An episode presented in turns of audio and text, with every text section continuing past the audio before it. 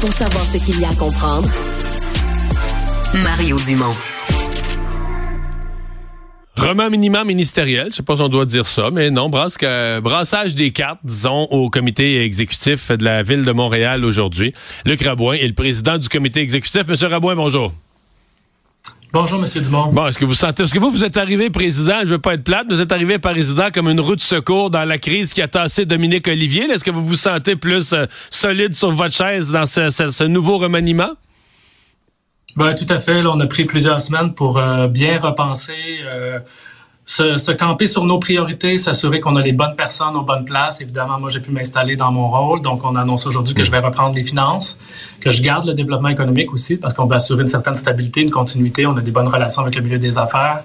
Euh, donc, oui, beaucoup mm. mieux Ouais. Beaucoup mieux installé, beaucoup mieux installé aujourd'hui qu'il y a quelques semaines. J'ai vu que dans vos priorités, c'est pas une euh, surprise, il y avait le logement. C'est surtout ce dont je vais vous parler aujourd'hui parce que on vient d'avoir les données de la Société canadienne d'hypothèque et de logement. C'est désastreux la crise du logement, l'absence de disponibilité de logement à Montréal. Et l'année 2023, euh, ça n'a pas construit. C'était presque une année record en termes de faible construction à Montréal. Est-ce qu'il y a un plan d'urgence? Il me semble que les, petites réglementations, mm le petit pot de pout habituel, là, euh, il peut plus suffire devant pareille crise? Est-ce qu'il y a une espèce de plan d'urgence, d'accélération des constructions? Absolument. Donc, on est en processus d'accélération, justement. Donc, moi, je pilote euh, ce qu'on a appelé la cellule facilitatrice, vraiment pour revoir les processus, pour être sûr que nous, la ville, le bout où on peut faire, là, c'est le 3 des permis, l'analyse, s'assurer qu'on est efficace.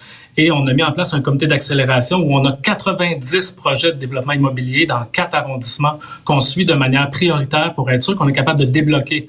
Euh, des fois, ça bloque entre deux services. Euh, donc, nous, on est capable d'aller débloquer les projets. Donc, on fait ça. Euh, je veux juste aussi bien expliquer que la, baisse des mises en chantier, elle est partout au Québec. Elle n'est pas juste à Montréal. C'est un phénomène qui est, partout au Québec. Euh, moins 32% des mises en chantier au Québec, moins 37% dans la région métropolitaine, moins 26% à Montréal. C'est moins pire à Montréal qu'ailleurs, mais on a besoin d'avoir plus de logements. Les gens manquent de logements. Et un des éléments importants de la crise, c'est le coût des logements disponibles. Parce qu'il y en a des logements à louer, pas tant que ça, mais il y en a.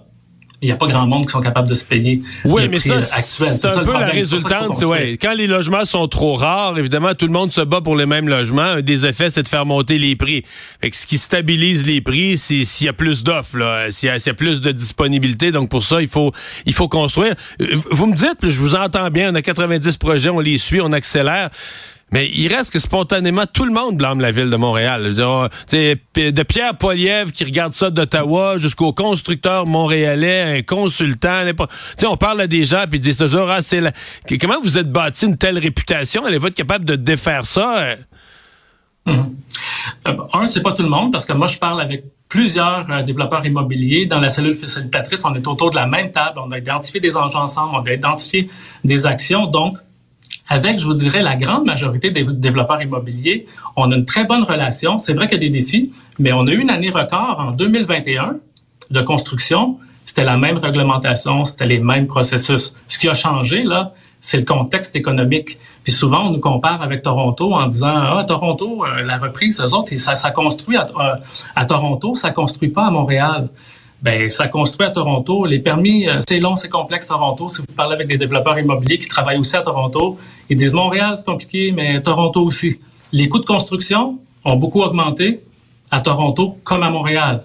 La différence, c'est qu'il y a un marché d'acheteurs qui a plus de moyens à Toronto qui sont hmm. capables de payer le coût de construction qu'à Montréal. Et c'est pour ça que nous, pour être capable de, de développer de l'offre, faut qu'on arrive ici à trouver des avantages. Puis là, nous, la hmm. ville, on peut jouer là-dessus en étant plus efficace, offrir des permis de manière plus rapide. Rapidement, en terminant, le, 1,8 milliard, le 900 millions du fédéral, ils se sont entendus avec Québec. Le gouvernement du Québec a dit, je mets mon 900 millions, moi aussi, ça fait 1,8 milliard. Ça fait, comme on dit, ça fait un beau pote.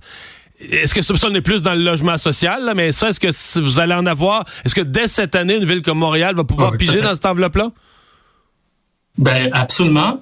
Et, euh, nous, on met 40 cents. À chaque fois que le gouvernement du Québec met 1 dollar, la ville met 40 cents. Nous, on achète des terrains. On a un plan d'acquisition de terrains pour pouvoir faire du logement social et abordable. On a 600 millions sur 10 ans pour acheter des terrains, justement pour faciliter le développement de logement social et abordable. C'est 40 fois plus que l'administration précédente. C'est vraiment, euh, on, est engagé, on sait qu'il y a une crise majeure, on veut des logements abordables, il en manque, puis on y travaille très, très activement.